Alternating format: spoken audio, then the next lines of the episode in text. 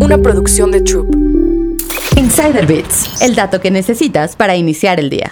Succession, la serie de HBO que concluye este domingo, gira en torno a la familia Roy. El patriarca Logan, interpretado por Brian Cox, ha enfrentado a sus cuatro hijos entre sí por el codiciado puesto de director ejecutivo de su imperio mediático familiar. ¿Qué es lo fascinante de los dilemas que enfrenta la familia de Succession con tanto poder político y económico? De acuerdo con Guillermo Monroy, especialista en sucesiones patrimoniales y legados y autor de Cómo hacer que su herencia trascienda, hay tres elementos con los que Succession juega de manera brillante. 1. Relaciones funcionales contra vínculos afectivos. La familia Logan no tiene relaciones afectivas, tiene relaciones funcionales donde todos los integrantes aportan valor dependiendo de lo que estén dispuestos a hacer, los favores que puedan cobrar o los hilos que puedan jalar. Monroy explica que esta dinámica afecta a la familia y a los negocios, donde los castigos y los premios van de la mano con la percepción de ¿eres útil a mi propósito o no?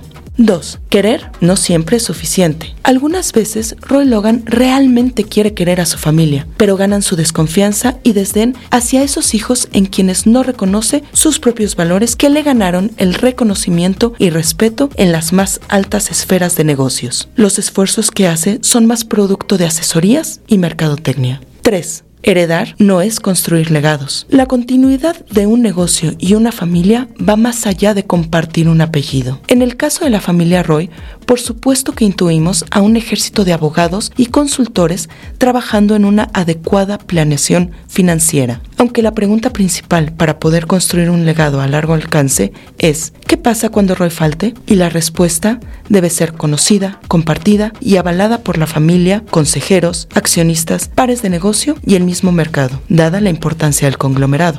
Insider Bits, el dato que necesitas para iniciar el día.